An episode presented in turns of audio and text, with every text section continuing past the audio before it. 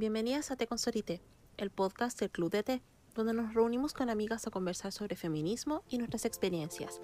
Calienta agua, sírvete una taza de té y comparte con nosotras este espacio. Esta semana finalizamos junio y es un mes muy importante no solamente para el club, sino que para las comunidades LGTBIQA, ya que marca el cierre de conmemoración del llamado mes del orgullo. Bien, y esta semana vamos a conversar con un grupo de activistas para que nos cuenten más cómo ha sido este proceso, cuáles son los desafíos del activismo en la actualidad y cómo podemos apoyar en ello. ¿Ya tienes tu tacita? Empezamos el podcast. Hola Connie, hola a todas, ¿cómo están? Habla la Cata. Bienvenidas nuevamente a un episodio del podcast de Consolité. Hoy vamos a continuar hablando sobre capítulos temáticos que están insertos dentro del activismo y si bien este tema no es exclusivo del activismo feminista, dentro del feminismo sí es un elemento súper importante. Dado de que estamos dentro del mes del orgullo de las disidencias, queremos justamente hablar sobre eso. Así que eh, en este episodio tenemos invitado a una asociación súper importante que nos va a ayudar a entender todos los aspectos dentro de la comunidad LGBTQ. Y antes de eso, como siempre, vamos a empezar con nuestra primera sección.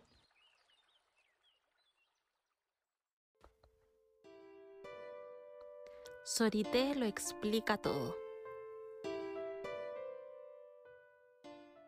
Esta semana en Sorito lo explica todo, vamos a abordar un concepto que involucra todo un debate muy denso, muy complejo, pero que quisimos dejar para este episodio en particular para poder discutirlo. Bien, la idea es hacerlo lo más simple, breve y claro posible. Y el concepto es el género. Bien, sabemos que el género es una construcción cultural por la cual se adjudican roles, actitudes, aptitudes diferentes a mujeres y hombres en función de su sexo biológico. Bien, aquí partimos de la premisa de que estamos en una sociedad heterosis patriarcal, bien, binaria, donde lamentablemente todavía se entiende esta idea de que hay solamente dos sexos, bien, y sabemos que hay muchas investigaciones que abordan diferentes perspectivas de eso, bien. Entonces, vamos a ver que se utiliza para demarcar estas diferencias socioculturales que son impuestas por los sistemas políticos, económicos, culturales y sociales a través de agentes de socialización y que por lo mismo son modificables a través de la historia y se manifiestan de forma diversa en distintos lugares.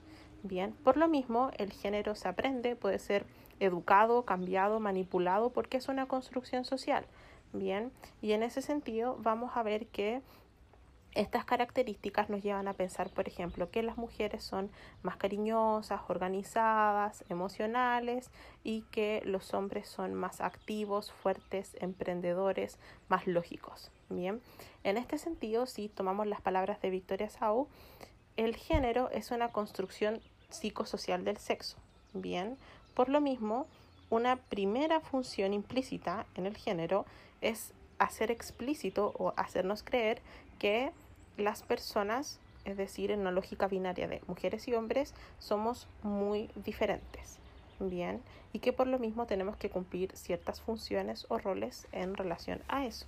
Bien, entonces vamos a ver que si bien estas discusiones de sexo y género se han dado hace muchísimo tiempo en todas las disciplinas y áreas del conocimiento, bien, hay que entender que un hito fundamental para las ciencias sociales y humanidades es la publicación del segundo sexo de Simón de Beauvoir en 1949, bien donde empieza a circular de forma más eh, amplia, bien, y se va a establecer como uno de los elementos fundamentales de, por ejemplo, la segunda ola del feminismo en los 60, 70 en lo que llamaríamos el centro, bien, Estados Unidos o Europa Occidental. Y ya en América Latina empieza a tener mucha más fuerza en los 80s y 90s, bien. Y en ese sentido tenemos que relacionarnos con otra idea que es la perspectiva de género, usualmente em, se utilizan en políticas públicas, bien, pero también en, otras áreas, y eso implica reconocer que em, las relaciones, bien, eh, basadas en el género son relaciones de poder que van a ser más favorables a los hombres, bien, usualmente hombres heterosis blancos, bien, y desfavorables y discriminatorias para las mujeres y otros grupos marginados de la sociedad. Bien, estas relaciones son constituidas histórica y socialmente y que también em, en esta discusión que no es menor, lamentablemente al asumir que el género es una construcción, se llega a un determinismo biológico que es bastante negativo. Bien, es importante recordar que podemos tener mucha teoría, muchos saberes, muchas discusiones científicas que por supuesto son valiosísimas, pero no sacamos nada con tener todo esto si dejamos de lado nuestra humanidad, empatía y solidaridad con todas las personas y respetar sus derechos y sus existencias. Bien, por lo mismo, estas relaciones de poder que son socialmente construidas se van a articular con otro tipo de relaciones, como las de clase, etnia, edad, orientación sexual y religión. Bien, por lo mismo, si bien hay un consenso de que el sexo y el género son diferentes, bien, insisto en la problemática respecto a que el sexo sería un carácter inmutable. Bien, y aquí tenemos autores y autoras Bien, y estoy recordando en este momento, por ejemplo, a Judith Butler o Paul Preciado. Bien, por lo mismo, es importante hacer la reflexión de que si el género es un constructo, tal vez el sexo también lo sea. Bien, está tan construido culturalmente y socialmente como el género. Bien, entonces vamos a ver que autores y autoras como Judith Butler plantean que Em, la distinción entre género y sexo resulta no ser una distinción en lo absoluto. Bien, entonces, en ese sentido es importante también recordar que leer este tipo de cosas y entrar a estos debates puede ser bastante complejo porque usualmente se utiliza un lenguaje y referencias y discusiones que no son muy cercanas para la mayoría de las personas considerando que estamos en los ámbitos ya de una filosofía bien dura. Bien, y en ese sentido vamos a ver que para comprender un poquito mejor la crítica de Butler hay que entender su explicación de la performatividad de género. Bien. Por lo mismo, dado que el género es performativo, la respuesta adecuada para las políticas de identidad feministas implica dos elementos. En primer lugar, que deberíamos entender la idea de mujer, por ejemplo, como un concepto abierto, como un concepto en proceso, en construcción, que no puede decirse legítimamente que se origina o termina y que está abierto a la intervención y la resignificación. Es decir, deberíamos dejar de intentar definir mujer en lo absoluto. Bien, entonces, deberíamos centrarnos en explicar cómo funciona el poder y cómo da forma a nuestra comprensión, por ejemplo, de la feminidad y la masculinidad, no solamente en la sociedad, sino que también cómo lo concebimos en el movimiento feminista, entendiendo que no es un movimiento uniforme. Bien, entonces, eh, siguiendo a Butler, los llamados cuerpos sexuados nunca existen fuera de los significados sociales como entendemos el género y cómo entendemos el sexo. Bien, entonces, los cuerpos sexuados no son como una materia vacía donde se construye el género y las categorías sexuales no se seleccionan sobre la base de características objetivas del mundo. Bien, por lo tanto, nuestros cuerpos están construidos discursivamente, bien, debido a que se les atribuyen ciertas características. Bien, y en ese sentido doy un ejemplo. Cuando em, un médico, ¿cierto? Cuando nacemos y nace eh, una persona, ¿cierto? Y dicen, ah, es una niña o un niño, apenas nace, no está haciendo una afirmación descriptiva de ese ser, sino que está haciendo una afirmación normativa. Por lo mismo, eh, este médico, por ejemplo, está estableciendo que esa persona que ha nacido es un hombre o una mujer, por ejemplo. Bien, y ese tipo de discusión es súper interesante porque em, nuestros cuerpos nunca van a existir fuera de significados culturales y sociales. ¿bien? Por lo tanto, según Butler, el sexo está tan socialmente construido como el género. Bien.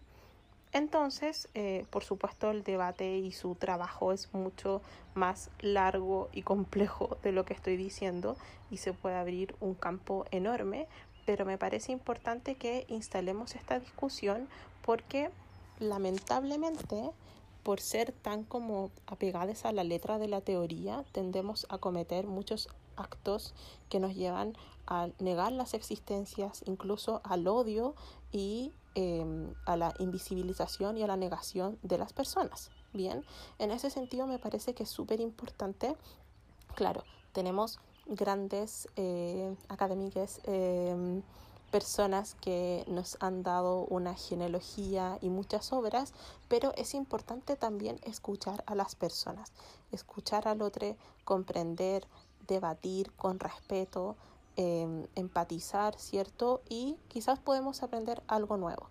Y en ese sentido, este capítulo busca ser un poquito un granito de arena para eso.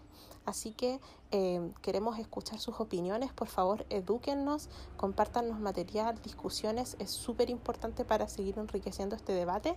Y ahora pasamos de lleno a el cuerpo de este capítulo donde tenemos invitadas muy importantes y muy especiales.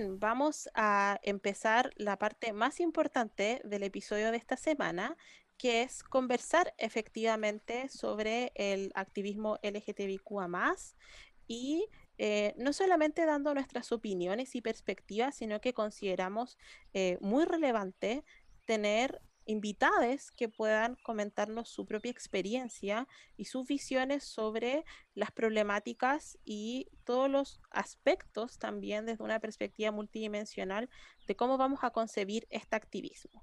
Así que eh, estoy muy contenta y agradecida porque tenemos invitadas muy importantes que eh, no solamente hacen un trabajo activista increíble y muy intenso, sino que también hay un vínculo con el club porque hemos colaborado y tenemos eh, varios proyectos. Em, entonces quiero darles la bienvenida, bien, em, y ¿con quién estamos hoy? Estamos con amigues de OTD Chile, que es la Asociación Organizando Transdiversidades, que es una comunidad que desde 2015 promueve los derechos humanos de las transdiversidades y su empoderamiento. Así que vamos a empezar. Queremos presentar a nuestros invitados. Armando. Me presento. Eh, hola Constanza, hola a Mirella, de Cristiana que están acá. Eh, yo soy Armando Escofier, soy papá de una joven trans ya, que empezó a transitar hace ya ocho años atrás. Eh, eh, soy coordinador de la unidad de Mapadres junto a otra persona, Jimena, que es una mamá, de OTD, y también con Mirella, que forma parte del equipo, del equipo de gestión de, mm. de OTD. Muchas gracias. Mireya. Hola Constanza, hola Cristiana, hola Armando. Me llamo Mireya Sepúlveda. Soy tía, tía mamá de Alexi, un chico trans de 16. Em, y también trabajo, o sea, colaboro con los chicos de Mapadres de OTD. Y, Bueno, aquí estamos para colaborar, ayudarnos entre todos. Cada aporte siempre es una gran ayuda para alguien que necesita de una palabra. Muchas gracias. ¿Cristiana? Hola, eh, mi nombre es Cristiana Andrades. Yo soy eh, colaboradora de OTD. Eh, trabajo en distintos espacios acompañando personas trans. Yo también soy una trans femenina y em, me dedico principalmente al área de la terapia. Tengo formación en distintas terapias y además estudio psicología. Entonces me dedico específicamente en OTD a acompañar los procesos terapéuticos de personas adultas, de niñas y de adolescentes. Em, Además coordina el grupo, el área como de comunitaria, donde se, donde se gestan las reuniones del GET, que es el grupo de encuentro de personas trans, todos los jueves, de 6 y media a 8, que no te dé, todos los jueves del año. Mm. Entonces, eh, hay un espacio donde, de, de diálogo, de convivencia de personas trans de todo Chile, ahora que es online en la cual se ha dado como un rico encuentro de diversidades y está bien bueno. Además, coordina el grupo eh, Expresarte, que es el grupo de adolescentes trans, eh, de, niñas y adolescentes, los cuales eh, se realizan una vez al mes. Y bueno, también ambas actividades intentan vincular a personas de la comunidad para que puedan generar redes, se conozcan entre ellas, porque una de las, uno de los factores de, mm, riesgo, por así decirlo, de la comunidad es la falta de, red de apoyo, de, personas que nos entiendan también. Creo que tiene que ver también como con eso, como con personas que puedan vivir, como sentir la misma vivencia que una siente de repente. Y eso es muy aliviador. Y ese es el foco principal del área comunitaria en general. Además, bueno, y con eso se hace activismo. Como van bien de la mano, creo yo. Súper, con lo que dices también nos, nos ilumina mucho a lo que vamos a conversar hoy día y pienso que es muy importante, em, quizás es un poco elemental, pero no por eso menos relevante en el sentido de entender y comprender también el tema de las identidades y las existencias de las personas, ¿bien? Y mm, hay mucha confusión, pienso que cada vez menos porque tenemos más canales de información y en eso las organizaciones activistas son fundamentales en esto, pero entender para ustedes qué significa ser una persona trans, travesti, no binaria.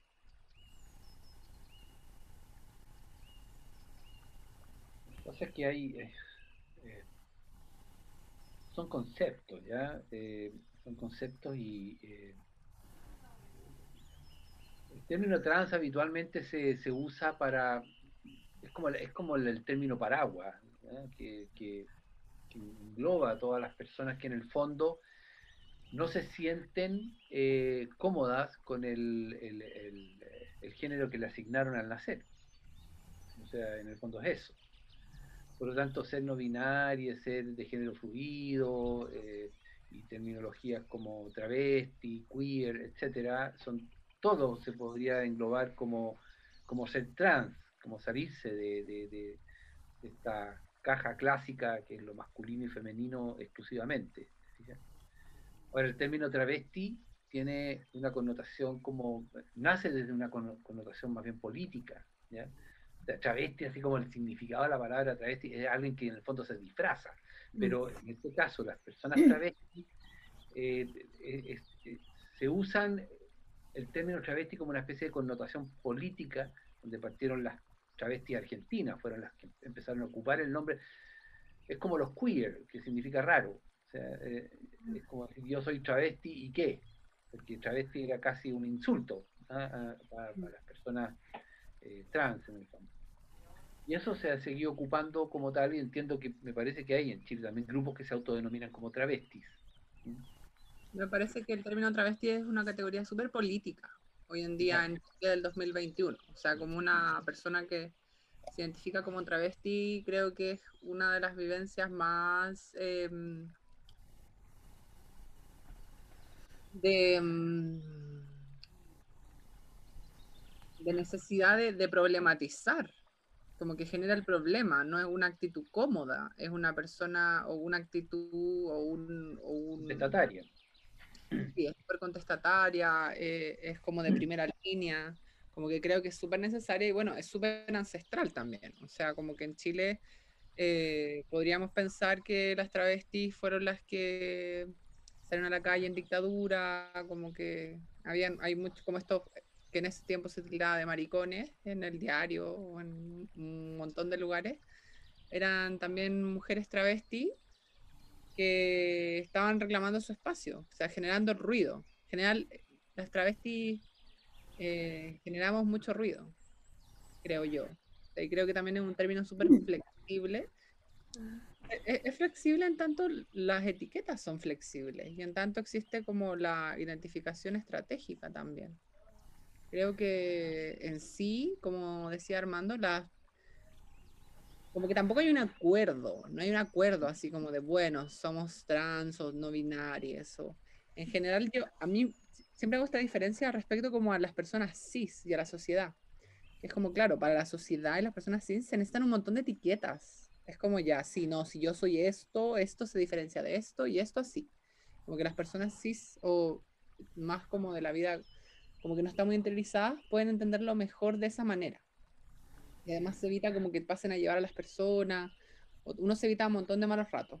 Pero dentro de la comunidad trans y yo como terapeuta, eh, invito mucho a las personas como a salir del, de la etiqueta, como hay como que hay, hay mucha necesidad de aferrarse a, como, y, y, es comprensible porque como personas trans hemos transitado tanto, como tanto trecho a veces de que como, ah, bueno, ya me caso con esta etiqueta y, y, es motivo de reflexión siempre, siempre en la comunidad, siempre los encuentro.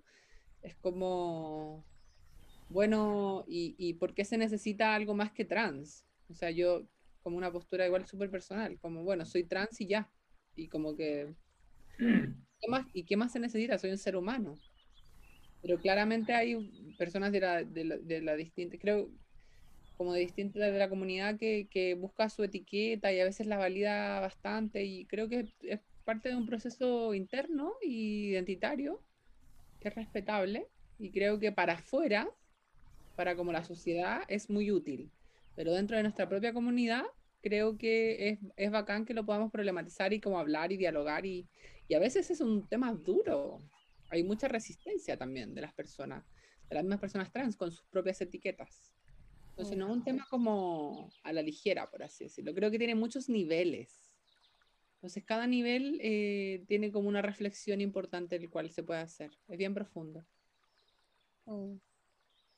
Sí, yo pienso que lo que ustedes mencionaban respecto al tema de la etiqueta y, y el activismo, también es importante reconocer el, lo que yo siempre llamo como la genealogía, o sea, reconocer a quienes han, han luchado y se han movilizado antes de, de nosotros y rescatar esa experiencia y esos aprendizajes y, y, poder seguir problematizando, generar como estos puentes y estas redes, porque eh, en general, y esto lo veo, por ejemplo, desde el feminismo, hay mucho rechazo quizás en algunas personas a, a mujeres que, por ejemplo, ya son madres, por ejemplo, o que tienen experiencias diversas, en algunas personas, no digo que en todos pero claro, es importante el tema de reconocerse porque quizás muchas personas eh, de cualquier edad o, o, quizás más jóvenes no saben, por ejemplo, lo que ustedes decían de, de lo, del activismo travesti en dictadura, por ejemplo.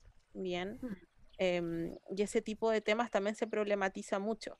Así que en ese sentido quería preguntarles eh, si ustedes pudiesen evaluar o, poder visibilizar o hacer un panorama de, del activismo disidente en los últimos años, específicamente el activismo trans.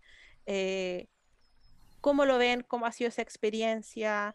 Eh, ¿Qué les ha llamado la atención? Y, y también incorporar otra variable que es la pandemia, porque también eso ha impactado enormemente en todas las configuraciones de, del activismo y en, en nuestras propias existencias.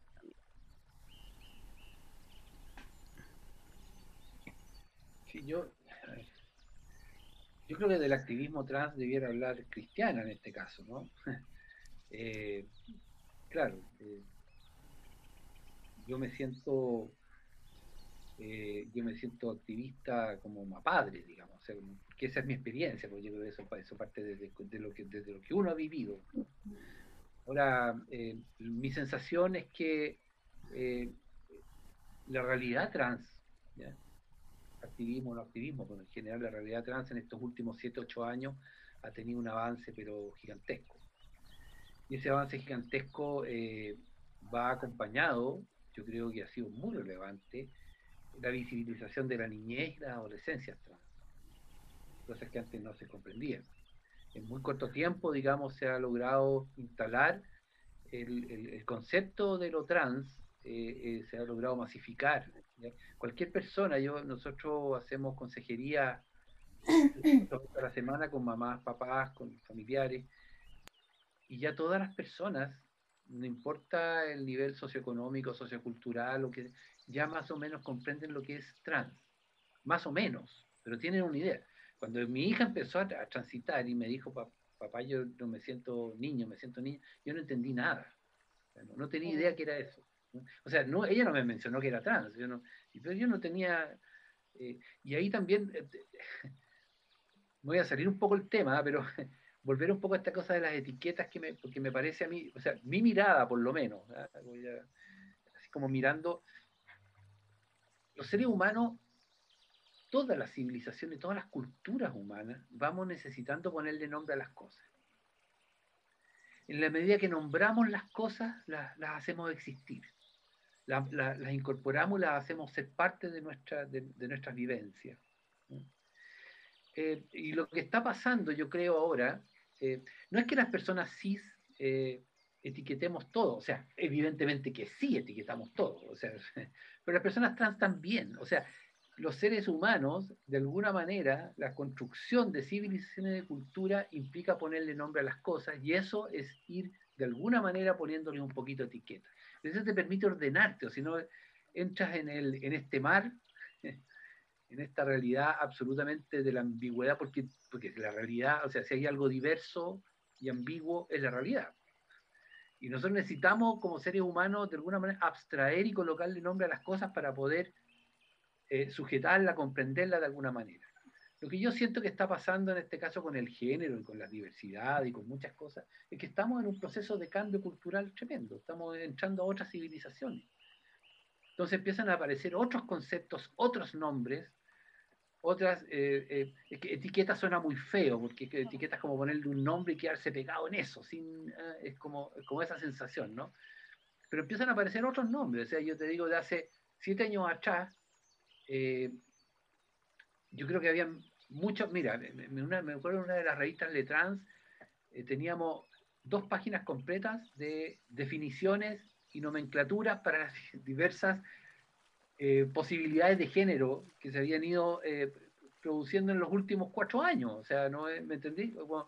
entonces, es eso. Yo creo que a la larga esas cosas a lo mejor van a ir tomando forma, distintas formas, van, a ir tomando su curso.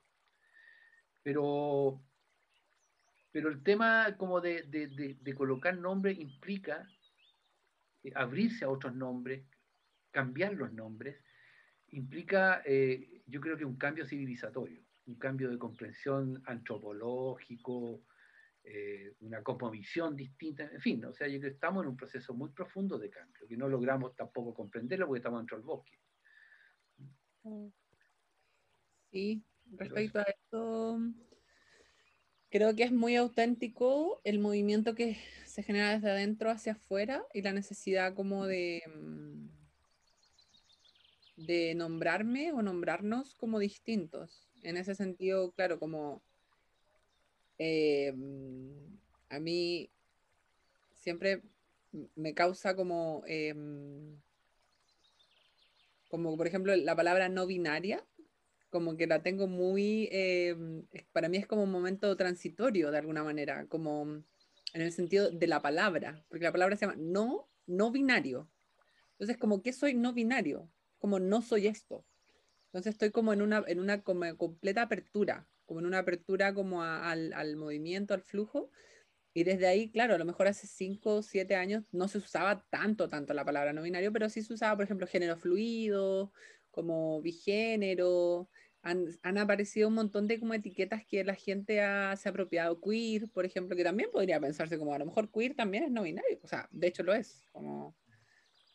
Pero entonces, eh, lo, lo maravilloso creo que es que viene desde las personas y que desde ahí se hace el activismo, desde la, desde la propia identidad.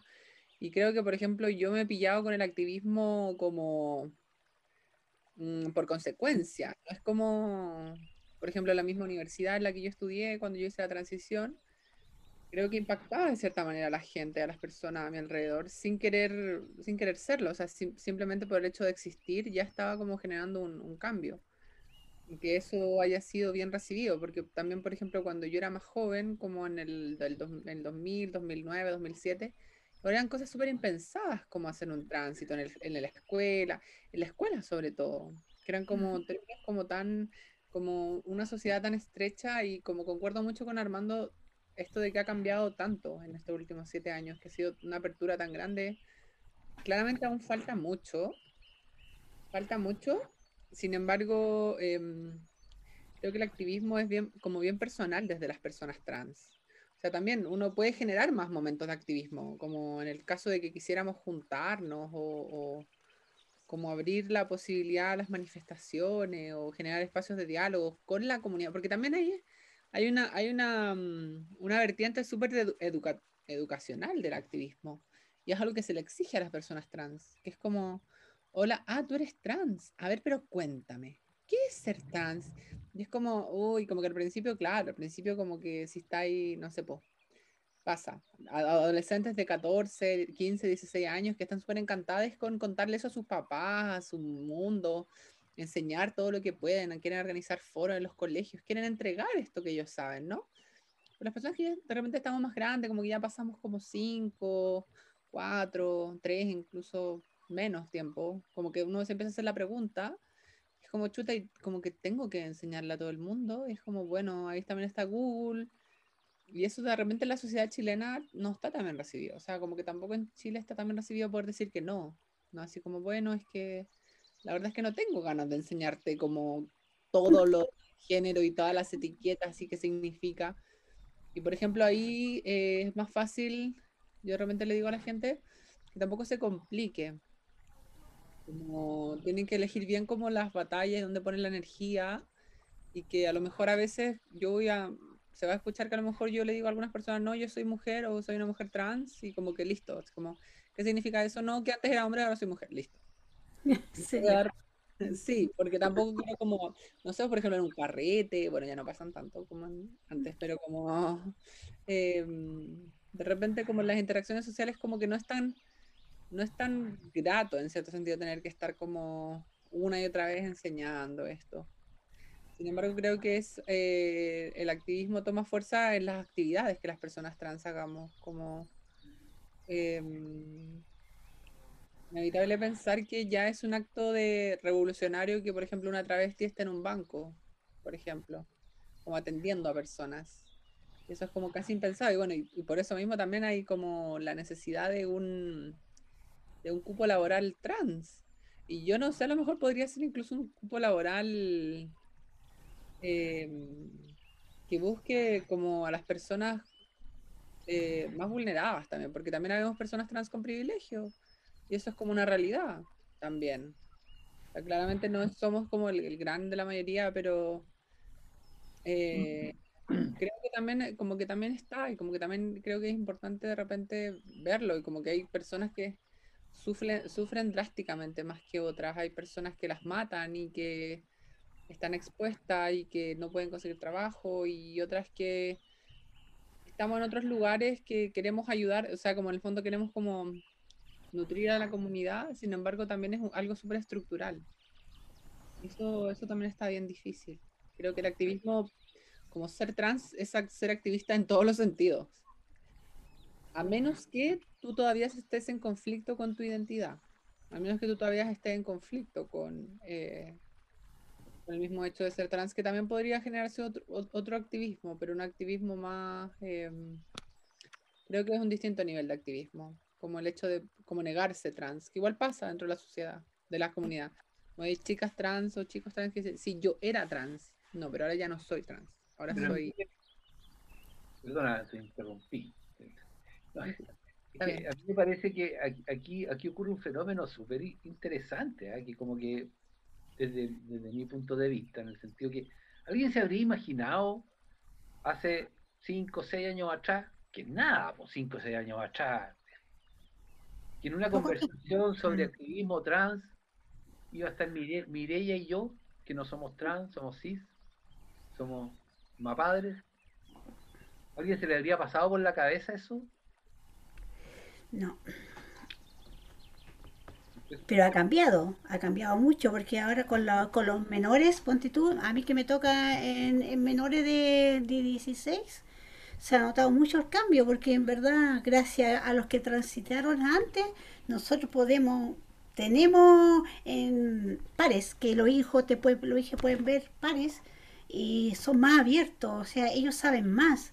Cuando, cuando uno empezó no sabía nada, pero ahora tú sabes mucho más y los niños son más abiertos. no sé si todos, pero en el caso mío, el mío es muy, muy espontáneo, es muy ¿no? Es, siempre está así como con la bandera bien, bien en alto, siempre en la lucha, pero, pero ha sido mucho más fácil en, todo. En el colegio, yo jamás he tenido un problema con tú en el colegio, nunca, de que hizo el tránsito, no ningún problema. ¿Por qué? Porque ha cambiado un poco, o tal vez también depende de las comunas, porque también dependiendo de dónde tú estés, también son los problemas. Oh. Gracias a Dios que estoy en una comuna más o menos buena, no ha sido tanta complicación. No sé cuándo esté más grande. Eh, gracias, este, hace poquito se armó un grupo acá en Barnechea que antes no se hablaba del tema. Ahora hay un grupo que, se está colocando ahí en, las redes sociales, está haciendo, está parando la bandera, está con todas sus ganas. Eh, eh, chicos trans adultos, ponte tú, Miguel Ale está metido, así que yo creo que va a ir, de a poco va a ir saliendo más a la luz todo este tema y va a costar menos. Yo tengo la esperanza que después ni siquiera hablemos que los chicos sean trans, que son niños, son jóvenes, son abuelos, son, son nomás. O sea, no hay para qué colocarle, es trans. Ah, vamos a llegar un día, va a pasar eso, va a ser milagro. Es súper importante lo que dice Mireya, en tanto mm, se avanza hacia eso, como hacia que las personas también no sean tan rígidas, porque hoy día vivimos, vivimos tránsitos tan ricos, tan, eh, tan descuadrados, tan rompelíneas, tan no binarios, y eso también es muy bello, y de hecho yo diría que eh, uno de los mayores sufrimientos que podemos tener las personas trans es o apegarnos mucho a un extremo, o querer ser como absolutamente disidentes, absolutamente como queer no binaria, porque no, nos golpeamos todo el rato con una realidad que no, no está preparada para ello, y por otro lado como absolutamente binarios, que también creo que es un movimiento súper difícil, creo que es respetable en cierto punto, y también creo que es un tema que debe ser discutido entre personas trans. Igual yo le agradezco mucho como que existan personas como Armando y Mireya, porque eh, ustedes mismas se encargan de educar como y acompañar procesos que a lo mejor nosotros ya como que esto mismo que les mencionamos como de psicoeducar o de educar respecto como al género y a esas cosas, como que a lo mejor un, par suyo, que es como un padre o una madre o un padre o un tío, un tercer significativo, eh, va a tener otra llegada, como entre, como entre personas cis, es como, no, pero es que mira, como que esto es así, como que bueno, hay que permitirlo y como que, y que está bueno que haya más personas, porque también em, no cae la responsabilidad en nosotros de educar. Exacto. Mm. Entonces eso está súper bueno. Yo, yo, yo apuntaba también a eso, ¿ah? cuando decía que nosotros, nuestra presencia acá, por ejemplo, eh, y no, no, no, no, nos hace constatar lo que yo decía delante, que la, también la, introducción, en este caso, de las familias en el tema, eh, hace un cambio, hay un antes y un después. No por nosotros, nosotros somos cualquier pelagato como cualquier mamá o papá que, tiene un hijo y trata de empezar a tratar de entender, en el tema, ¿me entendís? Pero, pero lo que este, este, este reconocimiento, esta visibilización de las infancias y las adolescencias que se incorporan, que además, lo que hablaba Mireia ahora, ahora todos somos activistas, o sea, eh, Ah. los cabros agarran el celular y se transforman al tiro en activistas, o sea, ¿me entendían? Animalistas, diversidad de género, etcétera. Entonces, eh, lo que yo siento que hay un antes y un después. Y si eh, eh, nosotros, si nosotros observamos, por ejemplo, lo que fue la encuesta T que se hizo en 2017 en, en, en, en, en OTD, eh, hay indicadores bien, eh, bien fuertes, digamos, en cuanto a discriminación, intentos de suicidio. Pero yo estoy seguro que esa misma encuesta, esas mismas preguntas, se toma un universo de personas ahora el 2021, 22 o el 2025, eh, donde las personas han vivido otra infancia y otra adolescencia trans, donde en, en, su mayoría todavía existen muchos, muchos obstáculos, pero en su mayoría han sido reconocidos, han sido apoyados, etcétera, dentro de los espacios, y yo te aseguro que esos indicadores eh, bajan, pero dramáticamente. Eh, y eso yo creo que es un cambio. Y además, otra cuestión que yo encuentro muy potente, muy potente es la aparición de esta, de esta imagen de lo no binario. Y también ha sido muy rápido. Sí. O sea, no binarios hace siete años atrás eran pocas las personas que se, que se declaraban. Hoy en día la mayoría de la gente joven, ya sea más, más transfemenino, más transmasculino, da lo mismo, de alguna manera se incorporan a este espacio de lo no binario porque no quieren emular a nadie. Uh -huh. Quieren su propio género. Y eso lo encuentro que es sumamente potente. Porque ahí es donde se empieza a crear este empoderamiento, este, este orgullo de ser quien soy. ¿Te fijáis? Y yo creo que, que, ahora sí se siente y se puede ver en muchas personas. Creo que es genial lo que dice Armando respecto a esto último de, de poder empoderarnos de nuestra, es como nuestra propia forma de vivir y de repente a los padres como que les angustia un poco eso. Como, ay, pero es que bueno, entonces como trans y tenemos que empezar con las hormonas o como que esto así, como que todo muy estructurado, como muy, muy para un lado, muy para el otro lado como que les cuesta a las personas cis de repente como entender que, que no, que a lo mejor un día, o no sé, como que también hay, hay, chicas trans de repente que como no en la casa estás con buzo y polerón y las mamás les dicen así como, bueno, pero no eres mujer, como, ¿por qué andas con buzo y polerón? Y es como, pero es que, ¿qué importa? Así como que tengo, tengo, quiero andar cómoda en la casa, así, o como, fondo como una, una, una nueva apertura que, que hay la gente le cuesta de repente como entender. Hay muchas dudas también respecto como a lo no binario o a lo trans en sí. Mm. Entonces, es iluminador estos espacios. Y en ese sentido, eh, pienso que es súper importante destacar como la experiencia, no solamente como organización, sino que eh, decidir, por ejemplo, eh, voy a entrar a este lugar que se llama OTD, voy a hacer el acompañamiento como mapadre o como desde tal área. Eh, no, no es fácil porque en general, y esto es algo como, no sé, desde el dilema de la acción colectiva o que en general las personas eh, les cuesta como dar ese paso de entender que todo lo que hacemos es político que hay un, un, activismo también en nuestras decisiones y en nuestras no decisiones, como el tema de la omisión también es eh, un, un, un, accionar, ¿cierto? Y, y, siempre somos como renuentes a...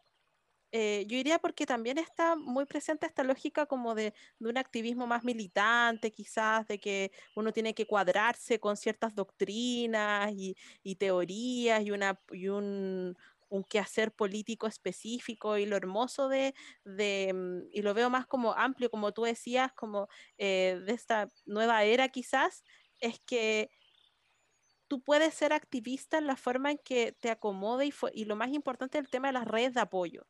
De, de, ajustar ese tipo de cosas y no tanto eh, llevar como este checklist de, de medir qué es tan activista o no. Bien, entonces quería preguntarles cómo ha sido su, su experiencia y, y, en especial me, me, interesa mucho la experiencia de Mireia y Armando, como lo que tú decías de, de, de padres, eh, familiares, amigues que, que participen en estos procesos, porque en general tendemos a verlo como algo muy eh, solitario quizás o, o muy uniforme respecto a personas que conforman una comunidad y la experiencia de ustedes también nos dice que es un, un proceso del cual eh, todos tenemos que, que participar de alguna manera. ¿m?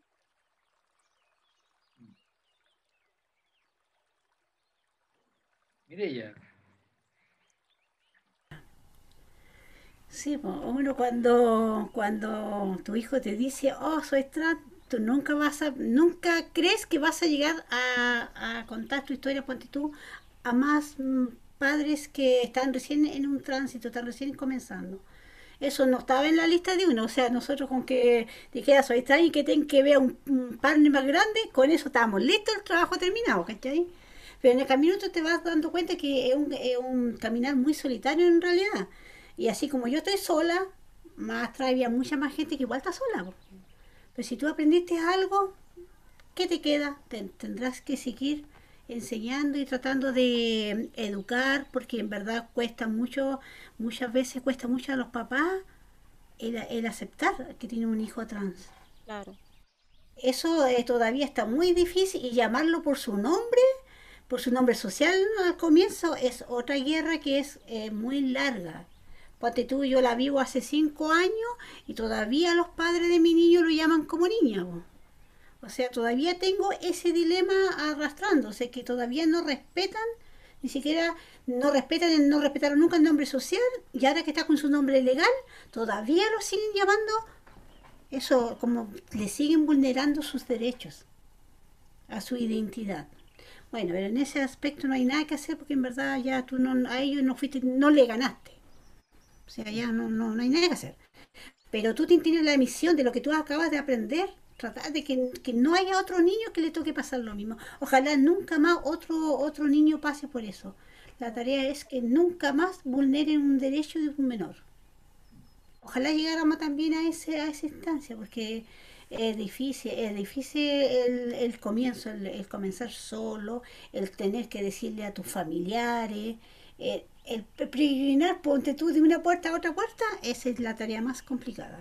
Eh, Yo creo que es la que más cuesta y, la arrastra por mucho tiempo. Yo creo que a todo el mundo nos ha tocado pasar, que hemos arrastrado eso así como, ¿a quién le cuento primero? Que primero aquí en la casa solo, esa tarea así como, hoy, ¿cómo lo van a recibir los abuelos? ¿Cómo van a pensar los otros? No sé, ¿por qué teníamos que ponernos en el lugar de todos menos del menor? No entiendo esa parte, porque siempre teníamos que tratarlo de esa forma. Eso aportaría yo Armando, te toca, cuente su experiencia. sí, eh, yo, yo en lo personal, y una vez hace, hace unos años atrás, que fuimos todos los socios de, a- siempre en verano hacíamos, eh, yo, yo, no, he participado las últimas veces, pero nos íbamos, un- hacíamos como un retiro, nos quedábamos una fin de semana, ¿ya? Con, con todo el- el- toda la asamblea, digamos, un grupo Ujú. de- yo de 12, 15 personas. en- y me acuerdo que hicimos un ejercicio súper lindo y ahí eh, yo escribí algo, ¿ya? Este ejercicio tenía que ver con cómo, cómo veíamos a OTD también, cómo, cómo, cómo, por qué estábamos ahí, de alguna manera. Y yo me acuerdo que me puse a escribir y me salió solo una cuestión que la encontré, eh, la encontré que, que- que era bonita, como, como, pero que reflejaba muy bien. Yo sentí que mi hija me tomó de la mano y me llevó como a un lugar, podríamos llamar un pueblito, y me dejó ahí en la plaza. Y ella se fue y yo me quedé en el pueblo. Y ahí empecé a conocer a la gente, me fui quedando. De hecho, mi hija tiene 21 años, ya no participa de OTD, o sea, tuvo más chica, adolescente, el que se quedó fui yo. Y eso yo lo, o sea, es, es- es- representa, digamos, muy, muy claramente lo que me pasó. Yo llegué por mi hija, como llegamos todos los papás y mamás ahí a, a OTD, digamos. Pero después me fui quedando porque me empecé, me, empe- me empezó a pasar que se me, se me, se me abrió una ventana de aprendizaje, de, nueva mirada, de comprender eh, otra forma de mirar el mundo. ¿Te fijáis o no? Es como, ah, como probablemente para generaciones más jóvenes, no, es, no es tanto, ¿cachai? Para mí que soy de una generación más antigua donde esa, esa caja eh, eh, rígida de, de, los géneros específicamente, eh, era muy rígida, es, es, como abrirse, abrirse justamente a, a este fluido, ¿cachai? que es la existencia, no solo de género, de, de miles de cosas, ¿cachai? Pero a mí me ha permitido eh, abrirme, abrirme a eso y, además vivenciarlo, vivenciar la inclusión de verdad, no, no, no como un concepto, ¿cachai? Entonces, tanto de la inclusión de personas trans dentro de la sociedad, como de la inclusión mía dentro de una comunidad trans. ¿Se fijé? Entonces, eh, eh, eh, yo encuentro que esos procesos son bien, bien potentes, yo creo que uno no alcanza como a entenderlos también, tampoco, ¿ah? como que los va viviendo. Y a mí, a mí me, me, ha pasado eso. Y lo otro es que, es que además nosotros hemos hecho siempre todos los intentos posibles, sobre todo en, nuestra unidad, de, de, de, generar un espacio comunitario. O sea, nosotros empezamos a hacer talleres que hacemos siempre, y bueno, eh, con Mirella y otros mamás y papás, eh, antes de la pandemia nos juntábamos, era un equipo como de 10, 12 personas de repente, y entre todos hacíamos los talleres y cada uno hacía un pedacito, al otro le tocaba el café y al otro le tocaba facilitar un pequeño grupo y el otro iba a hacer los, dibujos que íbamos a ocupar. o sea, eso te genera un... te convierte en activista irremediablemente. ¿Te fijas? Y yo creo que eso es lo que nos ha ido pasando, en el fondo. Que nos vemos y, tenemos esas experiencias compartidas y también eh, diferentes de cada cual, pero, pero eh, pasa eso, e-, ese espacio comunitario que se va, se va produciendo. Yo creo que es algo súper lindo lo que mencionaba también Armando respecto como lo que le pasó con su hija, eh, como esto de que una imagen muy bella, esa de que eh, lo tomó de la mano y la dejó al medio de la plaza, como que eso también creo que le debe pasar a muchas personas que van a padres Mapadres es la unidad que está como vinculada con el expresarte, o desde donde nace incluso, que es como el grupo de adolescentes y niñas eh, trans. Entonces, como al, al, mismo tiempo que queremos trabajar con las niñas, que entre ellas se, se conozcan, cuenten su experiencia, o sea, a mí me parece fantástico. Yo siempre digo a las niñas, así como, uff, si yo hubiese tenido esta posibilidad cuando, cuando, fuese, cuando era chica, o sea, como cómo hubiese cambiado mi vida a lo mejor en distintos ámbitos y que mi mamá a lo mejor hubiese podido, y mi papá a lo mejor hubiesen tenido la posibilidad de participar en, en esos espacios junto a otras personas trans que también las, o a, como más padres de, de, personas trans que también entienden y, y, acompañan esos procesos. Creo que es muy, muy bello. Me gustaría también acotar algo que dijo Mireya respecto como al, al, hecho de los derechos de las niñas y adolescentes. Y mm. creo que me da la sensación de que en Chile vivimos en una sociedad como muy transgresora, como muy de, hola, sí, mira, bueno, me llamo así, este es mi género, este es mi nombre. Ah, no me importa cómo te llames, chao, te llamo como yo quiero llamarte. Y es como algo que se repite constantemente también, como es, un, es una relación que está entre el Estado y las personas, entre la policía y la, los distintos grupos, etnias y grupos sociales como que es una especie de fractal que se repite en todos lados. Entonces, desde ahí creo que es importante, yo en general le digo a las personas trans, como gente que, con la que me vinculo, como que no se desgasten, como que no, no, no, no cedan el poder a estas personas que constantemente van a transgredirnos y que en los fondos no quieren como, como que generar una especie de guerra. Entonces, como que siempre está la, la posibilidad de no entrar a la guerra. Claramente que somos vulneradas, eso es una realidad como esto que, que decía Mirella, como de, bueno, y como que no te llama por tu nombre, por tu nombre. Yo siempre, más que, muchas veces más que decir nombre social, yo les digo, ese es tu nombre, como cómo te llamas a ti mismo. Como yo me llamo, por ejemplo, Cristiana, y, y ese es mi nombre, ¿no? Y como que lo, lo mm, reivindico, creo yo, porque eh, desde ahí las personas, bueno, muchas personas trans también eh, se atropellan con esto, como ¿cuál es tu, cuál es tu nombre? Ah, pero como mi, nombre es social o mi nombre es como legal, mi nombre... Entonces como que también hay, hay mucho miedo y eso es como consecuencia de la violencia de la que hemos sido víctimas por todo el sistema y la sociedad y como que finalmente También en algún momento hablábamos de la ley, en, en el mismo Get, como de la ley de integral trans que, que, que abre la posibilidad de reparación, que es como lo que ocurre en Uruguay. Un chico nos mencionaba que en Uruguay había como todo un sistema de, de cobertura a las personas trans que incluía terapia de reparación. Ahora también la necesidad de que hayan profesionales competentes en el área, pero realmente competentes, o sea, que en el fondo no, no generen más daño o eh, necesidad de que las mismas personas trans les enseñen.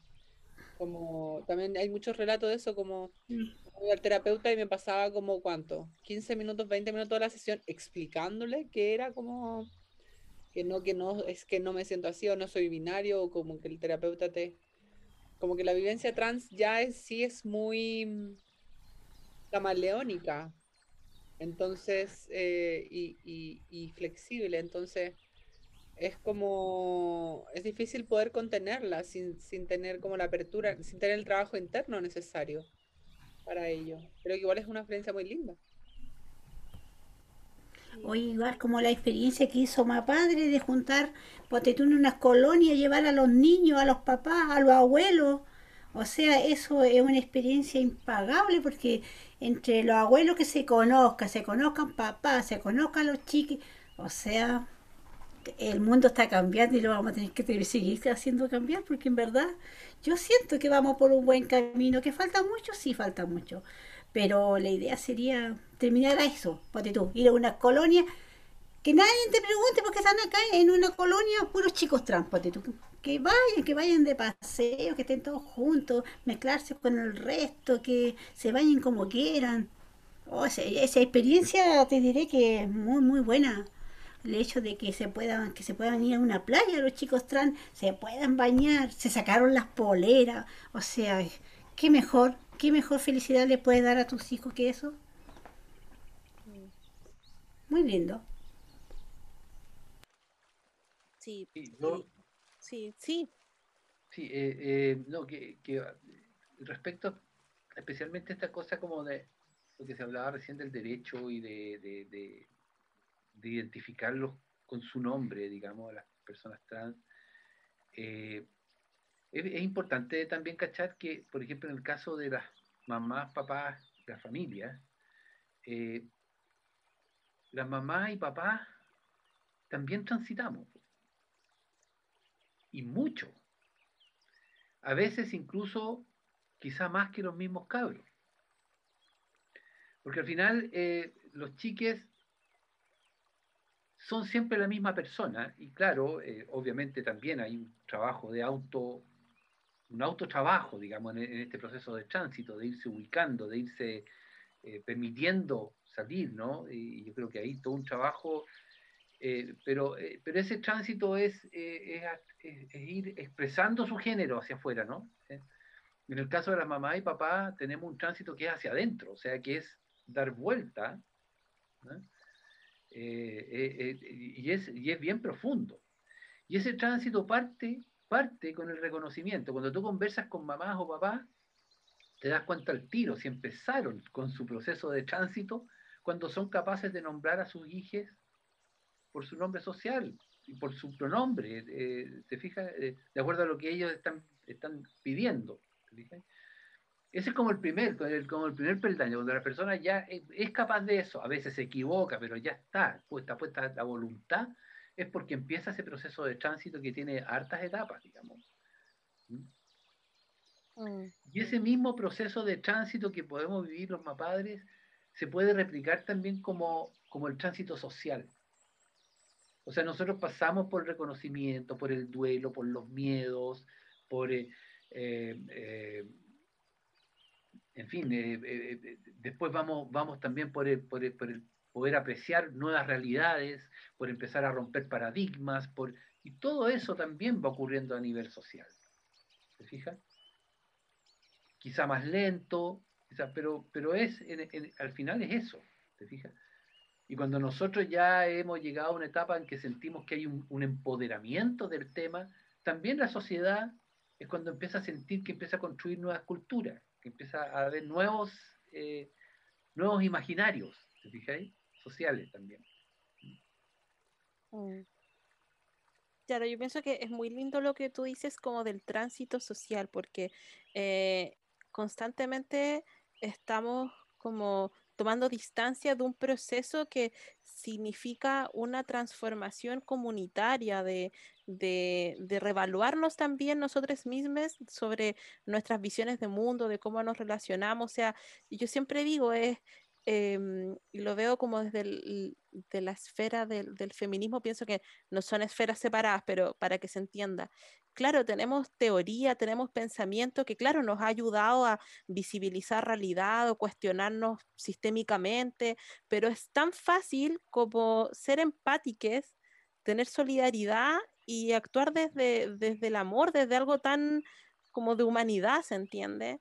Entonces, eh, la experiencia que ustedes nos comentan me da como mucha esperanza, porque también hay, hay momentos donde también se genera como, como este agobio, ¿cierto? Cuando de repente uno ve como estas peleas y uno dice, pero ¿por qué? ¿Se entiende? Entonces, eh, desde allí quería preguntarles eh, eh, en su visión, ¿cuáles serían los desafíos que ustedes están como proyectando o que ya se están viviendo, ¿cierto? Tenemos temas de educación, trabajo, salud y un, montón de cosas, pero si pudiéramos quizás clasificar eh, cuáles serían esos desafíos que también ustedes viven día a día.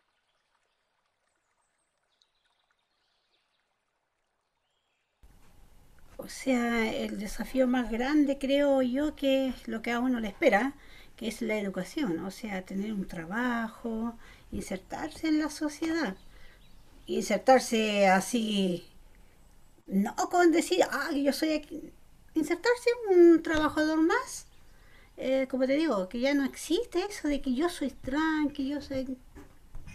Eh, y ponte tú, también hay una gran demanda de la salud. La salud está muy, o sea, muy, muy demasiado poco poco colaborativa en las, en las partes que les toca ir los chicos. No hay, empezando, no hay mucho tampoco, que, que la mayoría vamos a particular, pero es esa es una yo creo que la sociedad le debe mucho en esa parte a los chicos a la, a la gente a la comunidad trans en la, en la parte de salud mucha falta mucha falta y el campo laboral la idea sería que en el fondo como, como yo tengo mi esperanza de que todo que vamos a ir cambiando eh, que o sea que sea como más fácil que sea la vida más fácil que hagan su vida como todo pero de una forma más, que tengan salud, que tengan trabajo, que, que tengan todo lo que realmente merecen, necesitan, merecen, porque de verdad, si se está educando, te está esforzando, y para que después no tengas campo laboral, es muy triste, muy triste, y que no tengas, ponte tú, eh, plata, ponte tú para una hormona, porque mm. también no es fácil, muy caro todo. Y, yo lo veo en el Ale, que va a crecer mañana y va a tener que, entre, va a tener que entre trabajar, estudiar, buscar para la hormona. Créeme que no, pues no es nada fácil, nada fácil. Por eso que debería cambiar harto la cosa de salud, tener más recursos. O sea, el gobierno debería tener más recursos para todo ese implemento de hormonas, si tú quieres operar, si no quieres operar, si quieres operar. Pero que te den todas las, que te ayuden. No, no que te lo den todo gratis, pero que te ayuden. Tienes el mismo derecho que todos los demás. Y yo creo que también está el tema como de, mm, yo siempre digo esto, como de, está el acceso, que por supuesto el acceso es importante, pero tiene que ver también con el trato digno, que eso es súper importante también de, de, de ser tratada con, con respeto, con, un acompañamiento, no solamente esta cosa como instrumental de, de proveer un bien, ¿se entiende? Que eso es como algo muy de la sociedad como sí. neoliberal en la que vivimos, sino que también el tema de, del respeto. Trato, y, trato, respeto. Mm. Sí, respeto.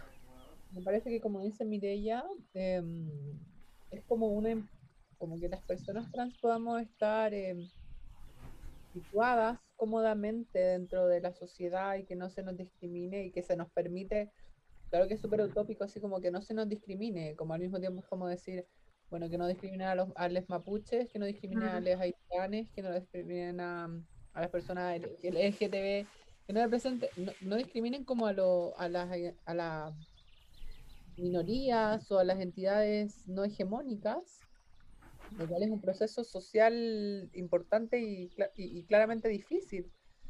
Pero creo que es súper importante lo que dice Mirella, como en también eso aumenta nuestra calidad de vida, nuestra, nuestra agencia y nuestra mm, potencialidad como ser humano también, como el hecho de saber que, bueno, voy a estudiar, voy a salir y como que no me van a discriminar por ser trans, no me van a discriminar, no voy a tener que ocultar que soy trans, por ejemplo, cuando postulo un trabajo, como que no sea algo relevante o irrelevante y también dentro de todo entendiendo que no todas las personas em, tienen las mismas, como el mismo privilegio, no privilegio de, em, o el mismo tránsito, se identifican, por ejemplo, hay personas trans que tampoco toman hormonas, también el hecho de como, y que está súper bien.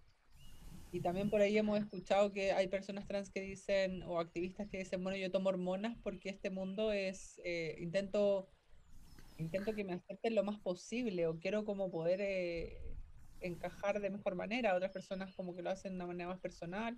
Porque cada quien tiene su propio camino, pero en el fondo es poder evitar situaciones también de conflicto con otros, que, que nos dejen de discriminar, que nos dejen como de, de imponer constantemente como la visión del otro y que se nos deje vivir en paz, que, que, que podamos arrendar el departamento, que podamos vivir, trabajar sí. autosustentarnos, tener dinero para las hormonas y que, bueno, las hormonas podrían tener, em, o más que las hormonas, los tratamientos de salud a los cuales queramos como acceder, a las intervenciones que las cuales sentamos necesarias acceder y que estas tengan como cobertura estatal o que tengan y que tengan un mayor alcance también, porque por ejemplo, conocemos como existen los politrans, pero dentro de los mismos politrans deberían haber como GET, debería haber la posibilidad de juntos de personas trans pero los politrans, ¿hay personas trans?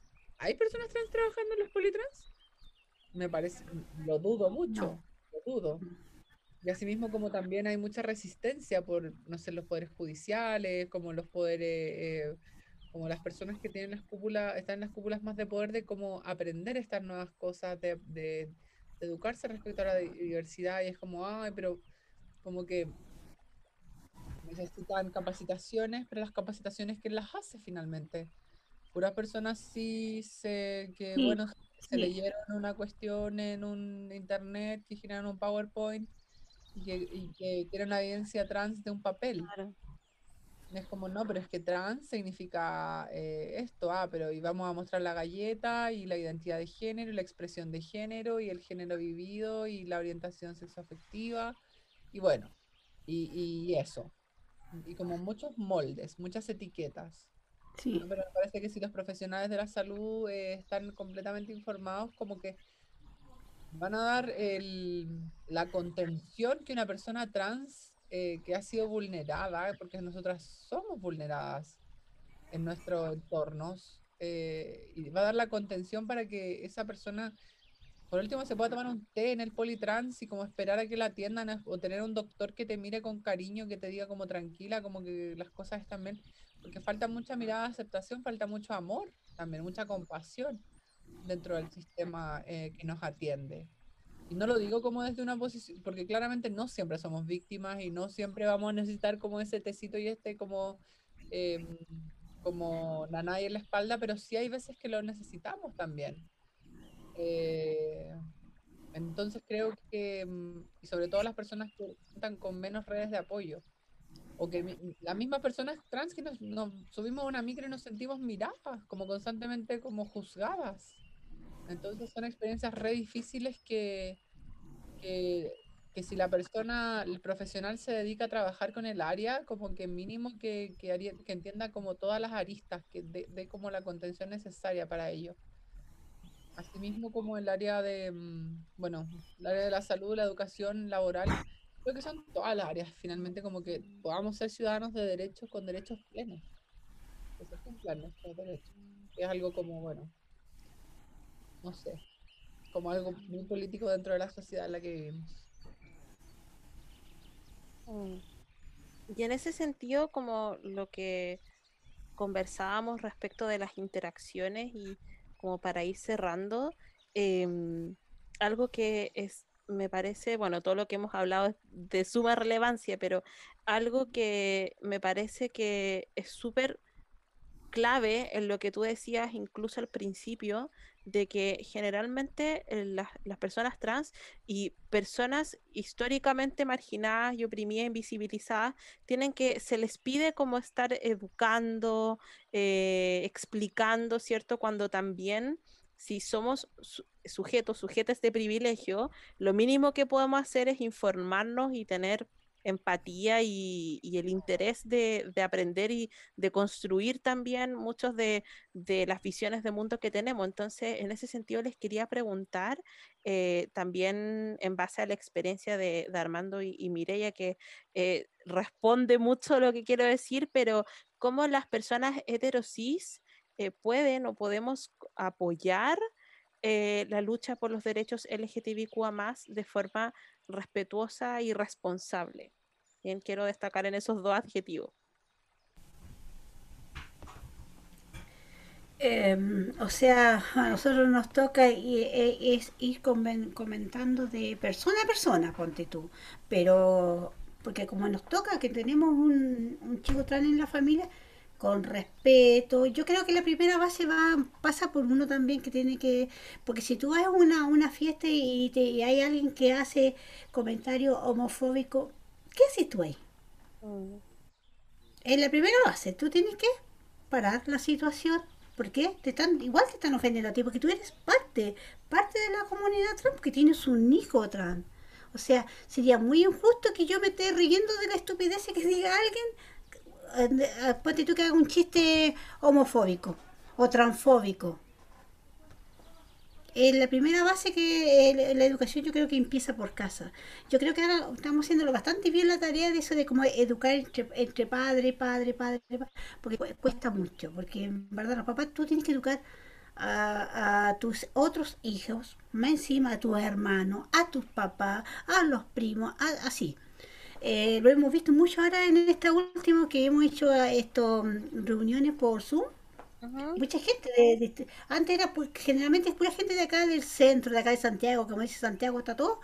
Ahora con, la, con las reuniones por Zoom, ponte de, de Magallanes, qué rico, porque se ve que hay más gente que quiere saber más. Hay, y no solo aquí en Santiago hay trans, a lo largo de todo Chile hay trans. O sea, esa es la primera tarea, yo creo que vamos paso a paso, eh, de boca a boca, más que todo que en eh, la forma de educar con respeto. El mismo colegio, porque te toca a ti, porque no va a ir otro, otro a educar un colegio, te, toca, a mí me tocó sola. Ir a un colegio, decir, va a entrar el aleta, tanto. Es por eso, uno solo tiene que empezar desde casa. A mí también me parece mm, importante que entre las personas sí se eduquen entre mm, amigues, em, que se nos defienda, como que se nos dé cara también en, situaciones que a lo mejor no queremos, no queremos dar, o sea, no queremos como, mm, como llevarnos un mal rato, esto mismo que, menciona Mireia, con comentarios, por ejemplo, transfóbicos, em, como que se no, no seamos dar esa sensación de contención y de compañía respecto como a los tránsitos y que igual es súper difícil, es súper difícil porque eh, van a haber muchas dudas y no hay una categoría tampoco que como que, disminuya como la discriminación o que disminuya como la percepción eh, errada, porque además uno, eso se siente, una persona trans siente cuando otra persona te está respetando o te está em, pasando a llevar o quieres ver eh, como qué género quieres ver, como que qué género está proyectando en ti o cómo te quiere tratar. Entonces creo que como personas cis, hetero, habría que avanzar como en la desidentificación también, como de qué, qué significa como ser cis, hetero y como que de dónde, como que cuál es el verdadero impacto de la, de la etiqueta o como el, el cada quien tiene su trayectoria súper personal, ¿no? Pero como avanzar a un espacio más de, mm, de, integración Pero creo que es como tan complicado, como que también es, es una respuesta como que también no sé, no sé si le, se le pueda preguntar, como que no, no creo que una respuesta que tenga como, no creo que una pregunta que tenga respuesta finalmente. Mm. Tantas formas de, de colaborar, de, de, de ser parte que mm, desde ahí se, se piensa nomás, mm, se, Mm. se se, mm, puede acompañar, no sé. Creo que es difícil. Sí. Y bueno, sí, es un tema difícil, pero en verdad esta conversación pienso que es eh, un gran aporte, como que em, en general a uno le cuesta eh, dejar de un poco esa sensación de lo que yo hago no es importante, como que tendemos eh, a pensar eso y, y pienso que este tipo de espacios son súper iluminadores y muy importantes. Sí. De verdad, les quería agradecer a eh, Mireia, em, Armando y Cristiana por, de- por estar aquí, también por darnos su tiempo. De verdad, yo aprendí mucho y estoy segura de que todos quienes nos escuchen también eh, les va a servir demasiado. Y mm, por eso quería preguntarles para eh, despedirnos, eh, si nos quieren comentar cómo...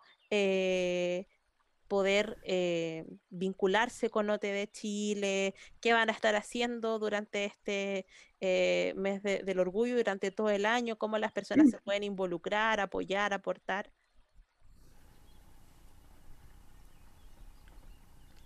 En este tiempo es, es solamente por las redes sociales, porque no nos podemos juntar, que es la parte, o sea, encuentro que la parte más linda cuando tú te ves cara a cara, conoces más gente. Ahora no, es todo virtual. Claro, hay correo en, en la web, hay información. Y siempre, siempre son bienvenidos todos los que quieran aprender, los que quieran eh, aportar, los que nos quieran enseñar, porque en verdad todos los días uno aprende algo. Todos los días tú aprendes algo de alguien. No, nunca hay un día que tú no aprendas algo. Y mañana, eh, el que nunca se ha tocado as- así de frente a frente con un trans, mañana se va a topar con uno. Mañana y, y no va a saber qué hacer. Así que a educarse, a informarse, ser más respetuoso, ¿cierto?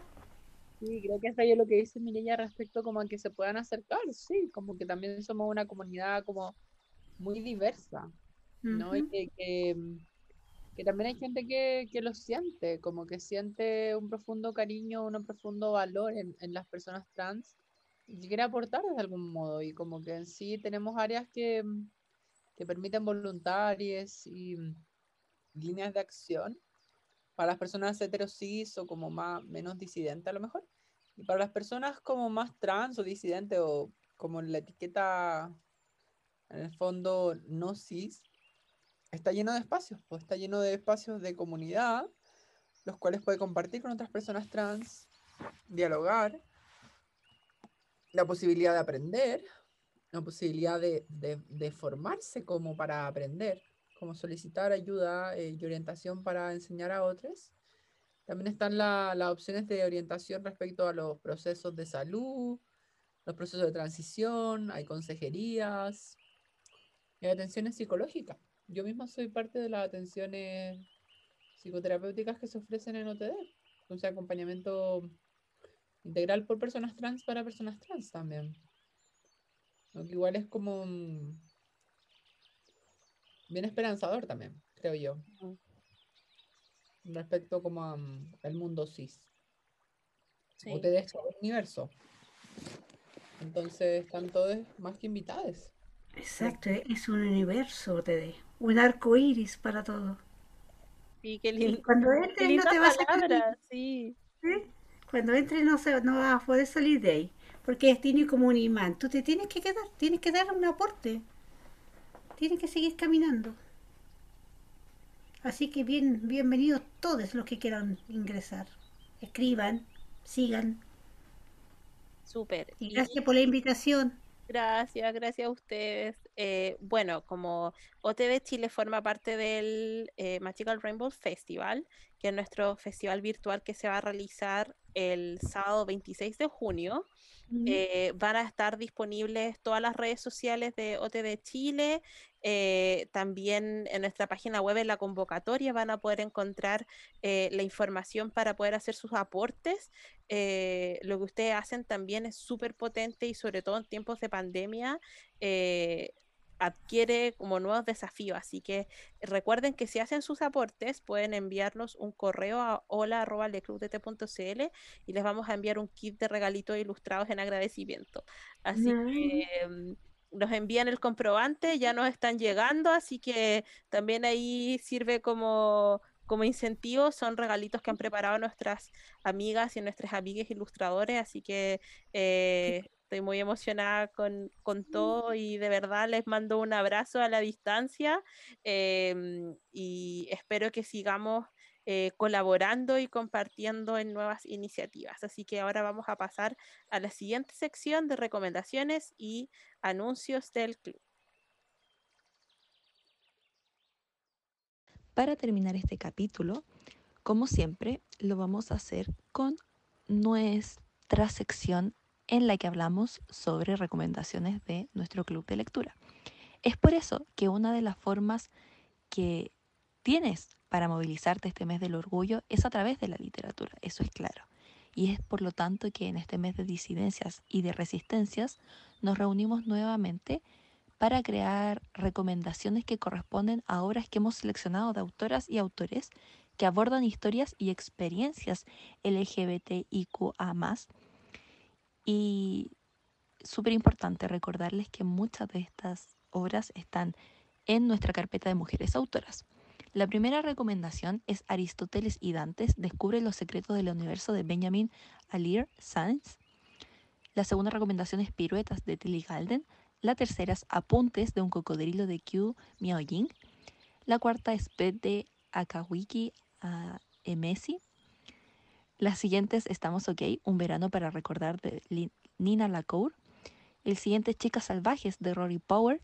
La que sigue es Un mar sin estrellas de Erin Morgenstern. La siguiente es Laura Dean, Me ha vuelto a dejar de Mariko Tamaki.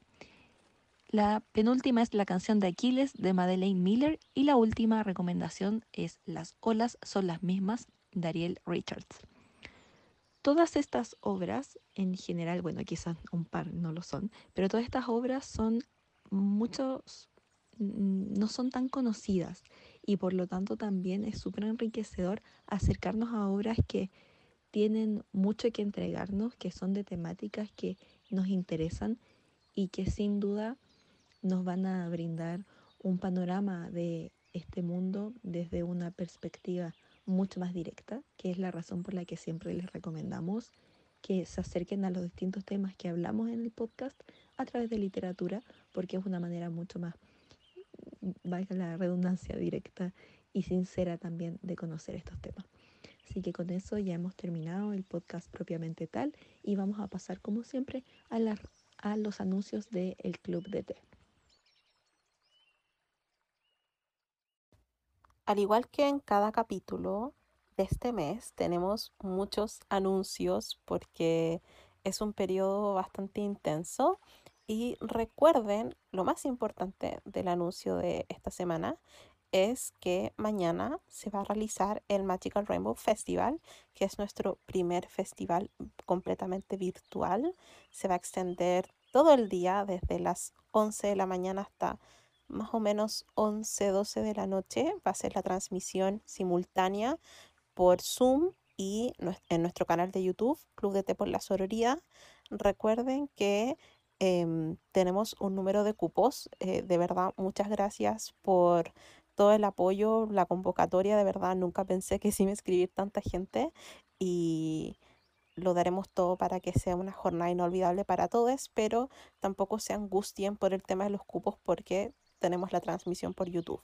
Vamos a tener bloques durante todo el día con conversatorios sobre distintos temas y vamos a finalizar con la transmisión de la Magical Rainbow Party de Mochi Mochi Club en nuestro canal de YouTube.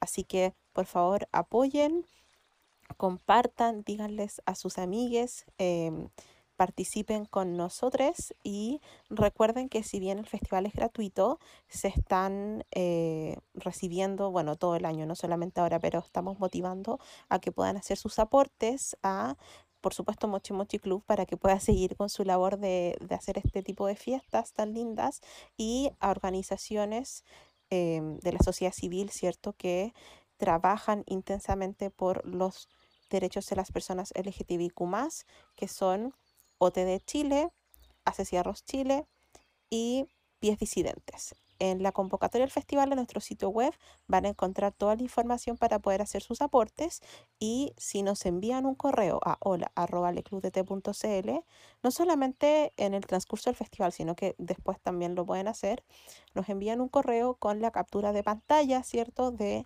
la transferencia o depósito a una de estas organizaciones y les va a llegar un kit de regalos ilustrados precioso que hicieron nuestras amigas ilustradoras con mucho cariño, inspirados también en el festival con Sailor Moon, eh, Studio Ghibli, muchas cosas hermosas y mágicas para todos. Así que por favor participen, estas organizaciones necesitan mucho apoyo y también em, insisto con recomendar em, la lista de lecturas que eh, compartió Cata hace un momento. Le hicimos con mucho cariño. Hay una carpeta especial en nuestra carpeta Mujeres Autoras que se llama Pride Month y ahí van a encontrar esas lecturas. Por supuesto, en otras carpetas van a encontrar mucho más, pero esa es específica para las recomendaciones que aparecen en esa lista.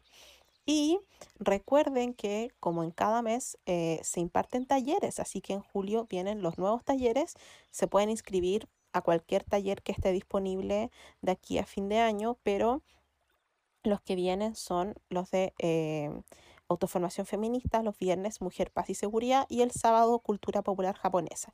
Se inician el 9 y el 10 de julio respectivamente. Pueden también, al igual que para inscribirse en el festival, entran a nuestra página web, crean una cuenta, si es que no la tienen, ingresan, llenan el formulario con las preguntas y listo.